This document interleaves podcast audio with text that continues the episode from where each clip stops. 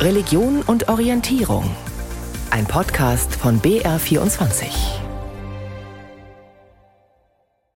Das waren noch Zeiten, als das Wetter noch Wetter war und noch kein Klima. Nunmehr ist ja jede Form von Wetter zugleich etwas, was in Frage steht, was ängstlich verglichen wird, zu heiß, zu stark, zu viel auf einmal, wie lange noch so und vielleicht bald ganz anders. Am Mikrofon begrüßt Sie Matthias Morgenroth. Wir waren immer schon wetterabhängig. Wir erleben uns seit einigen Jahren wieder ganz extrem so. Darum geht es in der kommenden halben Stunde. Und wo man früher die Wettergötter anflehen konnte, weiß man heute, mit Gott hat der Klimawandel extrem wenig zu tun, eher mit uns Menschen. Aber deswegen brauchen viele den Himmel trotzdem vielleicht ganz neu an ihrer Seite, um da durchzukommen durch das zu starke Wetter und das Klima, auch das Klima der Angst. Darüber denken wir heute nach. Wir sprechen mit Michael Ritter vom Bayerischen Landesverein für Heimatpflege über alte und neue Wetterrituale. Uns erzählt einer, wie es ist, vom Extremwetter persönlich betroffen zu sein, getroffen zu sein sogar, nämlich vom Blitz. Und wir starten mit einem Requiem. Die Bayerische Akademie der Wissenschaften hat dem südlichen Schneeferner am Zugspitzblatt den Status Gletscher schon im Herbst aberkannt. Jetzt ist es nur noch ein sogenanntes Toteis. Mit einem Gletscher Requiem versucht man jetzt auf das stille Sterben aufmerksam zu machen, obwohl so still ist es gar nicht, hat meine Kollegin Barbara Weiß herausgefunden. Ich schaue diesem Sterben ein Leben lang zu. Ich erinnere mich, als ich ein Kind war, vor 30 Jahren, dass der Gletscher noch stark tiefer ins Dorf reichte. Und jetzt kann man wirklich jedes Jahr zuschauen, wie der höher und höher geht, stirbt, dabei Unmengen an Wasser, an Tränen ausstößt und auch viele rumpelnde Geräusche macht. Also er stirbt nicht lautlos. Andreas Zurbriggen stammt aus Sassfee in der Schweiz, ist am Fuße der Gletscher sozusagen aufgewachsen. Schon sein ganzes Leben beobachtet er, wie das angeblich ewige Eis immer weiter schmilzt und schwindet, vergeht. Überall bröckelt es. Diese Musik hat Andreas Zurbriggen selbst geschrieben. Er ist Komponist. Ein Gletscherrequiem. Für mich sind Gletscher auch haben auch eine große symbolische Kraft. Sie stehen fast für die Ewigkeit, für etwas Mächtigeres, für etwas Höheres, für etwas Größeres. Und ich habe das Gefühl, wenn die Gletscher weg sind, dann wird man auch dieses Gefühl nicht mehr haben. Und mit der Komposition wollte ich auch ein bisschen die Leute zum Nachdenken bringen und dadurch mit einem Requiem hatte ich das Gefühl, dass man wirklich auch Assoziationen wecken kann, Tod, Sterben die vielleicht mit einem anderen Titel nicht möglich gewesen wären.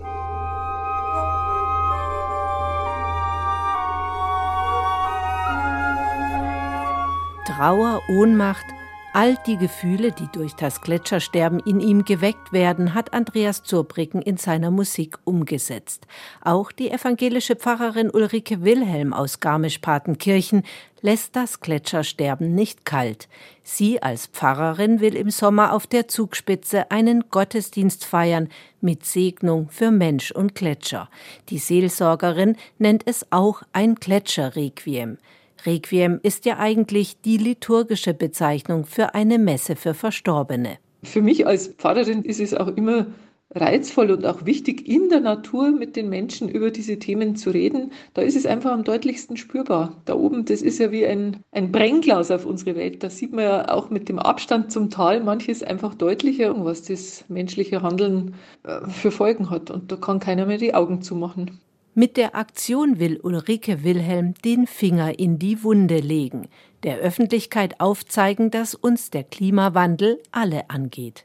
Hey, liebe Leute, wenn wir von Gott, dem Schöpfer, reden und wenn wir unsere Erde als einen wunderbaren, vielfältigen Lebensraum achten und, und wertschätzen und dankbar sind dafür, dann müssen wir doch bitte auch alle miteinander Schritte gehen, die diesen äh, Zerfall jetzt aufhalten. Den Kirchenmusiker in ihrer Gemeinde konnte sie schon motivieren, für den Gottesdienst im Juli eigens ein Musikstück zu komponieren.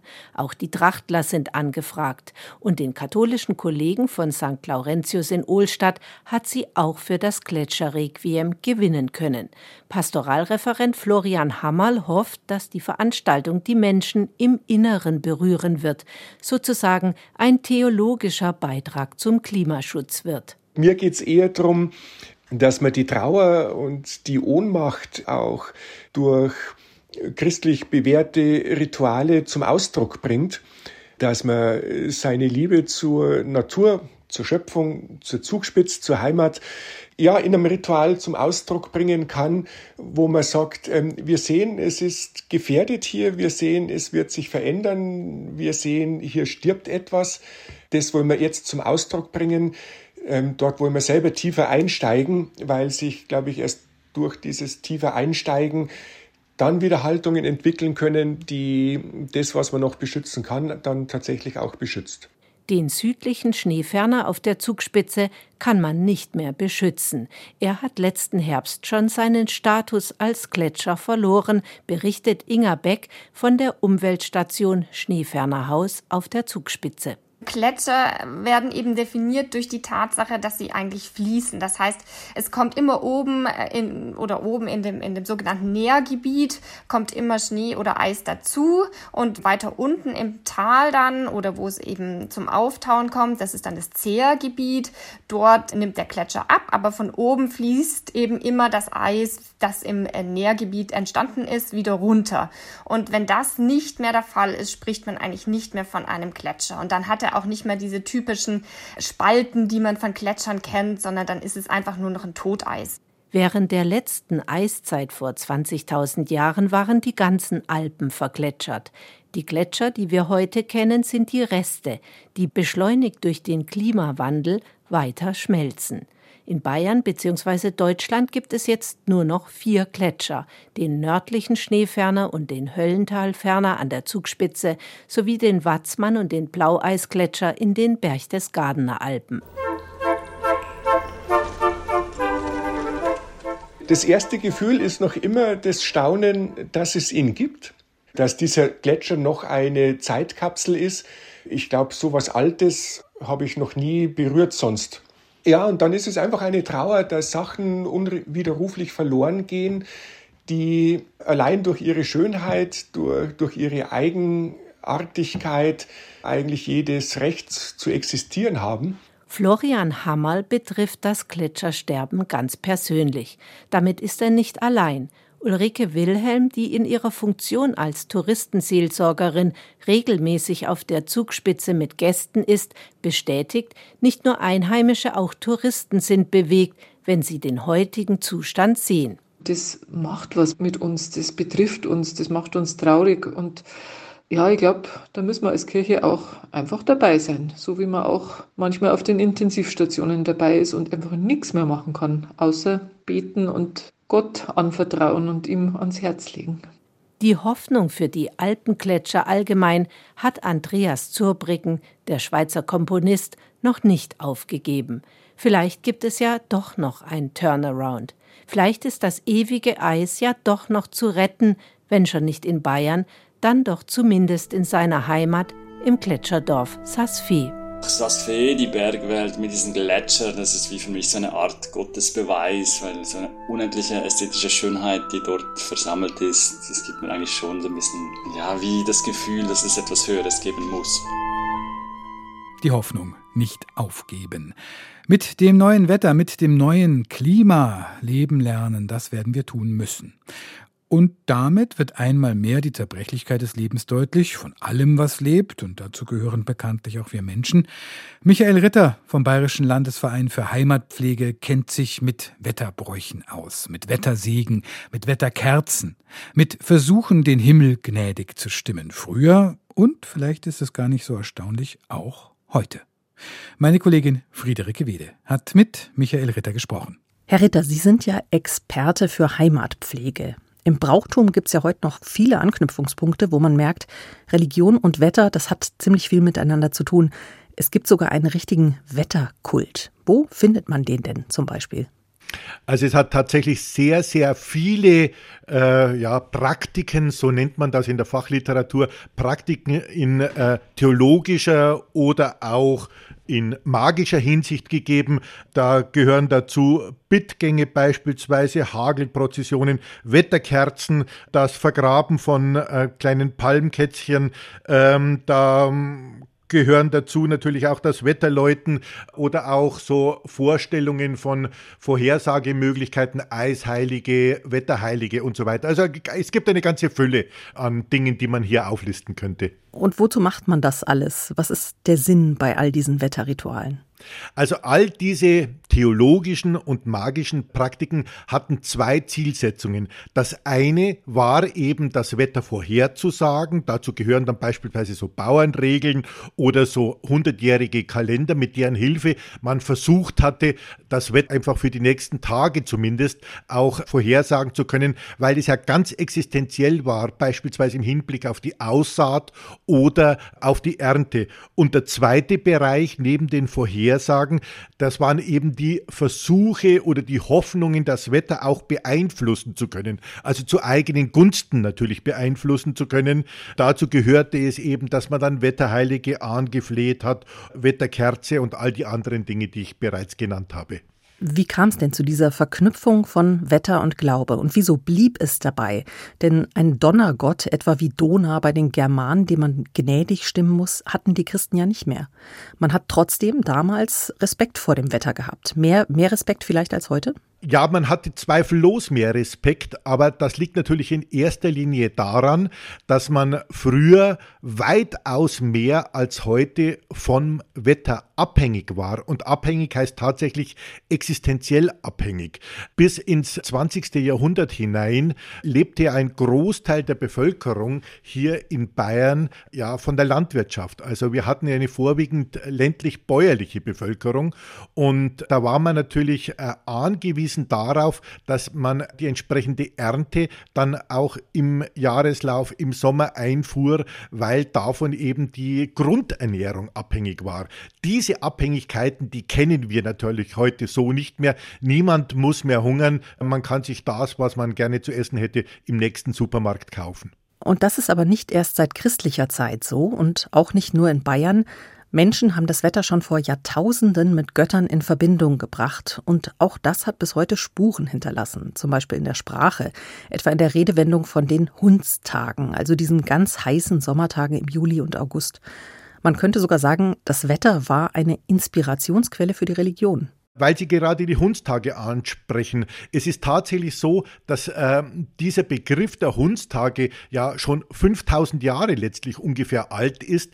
Denn Hundstage, die heißen deswegen so, weil der sogenannte Hundsstern, das ist der Sirius, eben zu einer bestimmten Jahreszeit am Horizont erscheint. Und in Altägypten war das genau der Termin, zu dem die Nilüberschwemmung begann. Also, und die war ja da auch ganz existenziell wichtig, weil die natürlich auch den, die Böden dort wieder fruchtbar gemacht hat.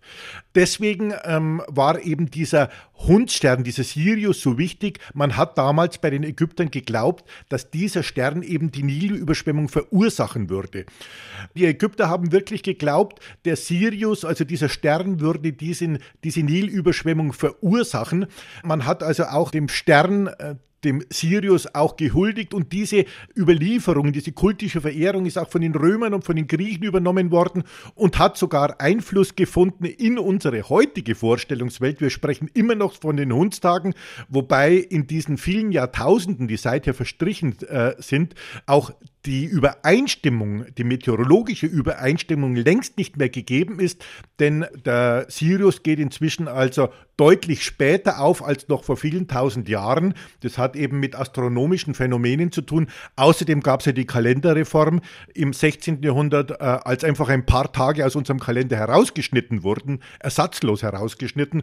Und so ist er praktisch also ja die heutige Vorstellung von den Hundstagen, dass die also Ende Juli sein, um ungefähr einen Monat verschoben. Kann also überhaupt nicht mehr zutreffen. Herr Ritter, heute trifft man religiöse Praktiken rund ums Wetter Eher im ländlichen Raum, oder? Ja, natürlich eher im ländlichen Raum. Äh, vor allem deswegen natürlich, weil man dort natürlich noch mehr vom Wetter abhängig ist. Also noch heute ist es natürlich äh, bedeutsam, ob man eine reiche Ernte einfahren kann oder ob einem vielleicht ein Hagelschauer oder ähm, ja ein sonstiges Unwetter die, er die Ernte vielleicht auch noch in den letzten Tagen verdirbt. Das ist natürlich das eine, was hier zu erwähnen ist. Und das zweite natürlich, dass solche ja, Vorstellungen natürlich, natürlich vor allem in der katholischen Glaubenswelt verbreitet sind, weil es ja die Heiligenverehrung jetzt beispielsweise, wie es sie im Katholizismus gibt, bei den Evangelischen natürlich nicht gibt. Wir erleben ja Extremwetterlagen heute aufgrund des Klimawandels öfter. Erleben religiöse Wetterrituale vielleicht eine Art Comeback oder entwickeln sich vielleicht sogar ganz neue Praktiken? Das ist schwer zu sagen. Also grundsätzlich kann man sagen, dass diese theologischen Anknüpfungen natürlich bis, bis, heute nicht gänzlich erloschen sind. Es gibt nach wie vor in äh, manchen Gemeinden Bayerns, katholischen Gemeinden, wie gesagt, Bittprozessionen, Flurumgänge, sogenannte Schauerämter. Das Wort Schaueramt kommt natürlich auch von den Regenschauern, die hier also in dieser Messe dann auch verhindert werden sollen. All solche Dinge, die bestehen nach wie vor. Ein bisschen hat man schon den Eindruck, dass äh, sowas vielleicht auch sogar wieder eine stärkere Bedeutung erlangen könnte. Wenn man sich gerade diese Diskussion um den Klimawandel so anschaut, dann wird ja oft davon gesprochen, dass sich der Mensch, der moderne Mensch gegen die Natur versündigt. Also genau mit diesem Ausdruck und dass die Natur zurückschlägt, so als ob die Natur natürlich auch ein vernunftbegabtes Wesen wäre. Dem ist natürlich nicht so, aber aus solchen Formulierungen meint man schon heraushören zu können, dass hier auch dergleichen ähm, Phänomene vielleicht auch wieder ein bisschen anders zukünftig wahrgenommen werden und bewertet werden. Sagt Michael Ritter vom Bayerischen Landesverein für Heimatpflege. Wir denken heute darüber nach, dass uns das Wetter wieder überraschend nah auf die Pelle rückt, dass es nicht mehr nur darum geht, ob es ein gutes Freizeitwetter hat oder nicht, sondern Wetter auch immer Klima bedeutet und damit auch immer Klimakrise. Einer, der Wetterphänomenen ungewollt so nahe gekommen ist wie kaum einer, der tatsächlich vom Blitz getroffen wurde und der es überlebt hat, der kommt jetzt bei uns zu Wort. Wolfgang Schmidt, Viktoria Hausmann hat ihn befragt. Diese Art aus dem Leben zu scheiden, wenn man von einer Lawine verschüttet ist, das ist lebendig begraben zu sein, das ist im Grunde ersticken dann, wenn man nicht davor schon äh, bewusstlos oder Verletzungen hat, sehr, sehr unangenehm. Also vom Blitz getroffen zu werden, ist, glaube ich, mit einer der angenehmsten Arten. ja. Man spürt nichts, man ist sofort bewusstlos. Wolfgang Schmidt hat beides erlebt und überlebt.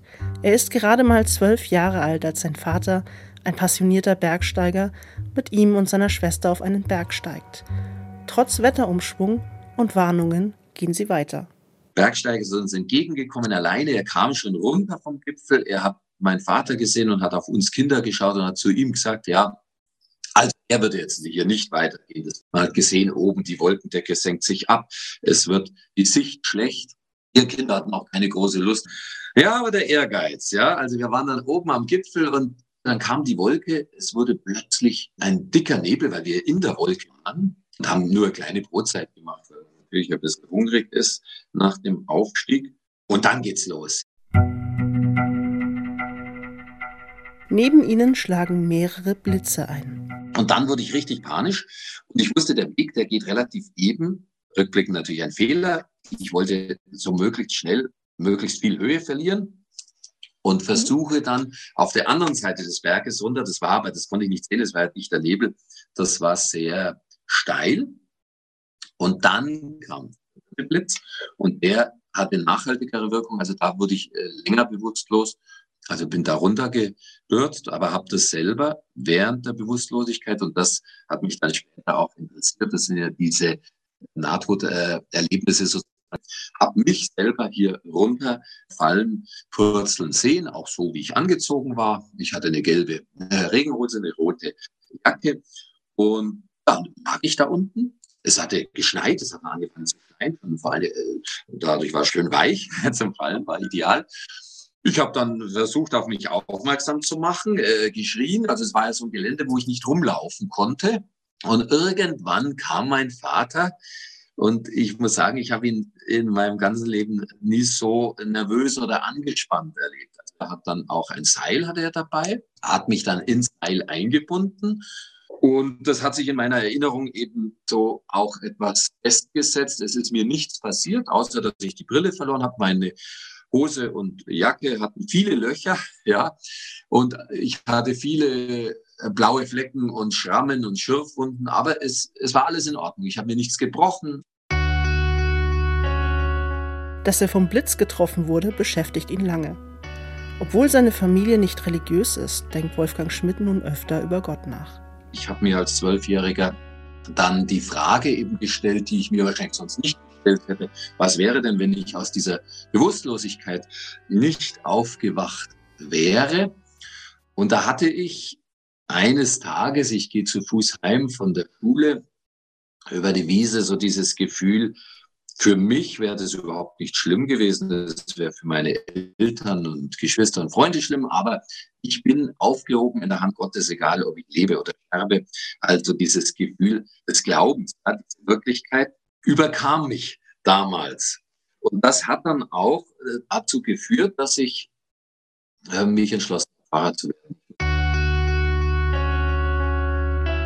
Seine Leidenschaft für Berge, Natur und Sport bleibt. Acht Jahre später gerät er wieder in Gefahr. Andere, da war ich älter, 20 Jahre, wieder mit meinem Vater, wieder mit meiner Schwester. Äh, es war noch ihr Freund dann dabei. Und da hat mich auf einer Skitour, hat uns oder mich und den Freund meiner Schwester eine Linie erfasst. Und das war für mich eigentlich vom Erleben sehr, sehr unangenehm, weil es wurde dann sehr schnell und dunkel und mir war klar, ich bin jetzt hier mit, mit Tonnen Schnee, werde ich hier ins Tal gerissen. Aber es wurde dann hell oder sie wurde langsamer und ich hatte, oder wir beide hatten Glück, die Linie dann zeitlich erfasst und im Boden hat sie sich sozusagen wieder ausgestülpt und so haben wir dann wieder Licht und Luft bekommen und die Lunge war voll Schnee und es war natürlich traumatisch, wäre zu viel gesagt.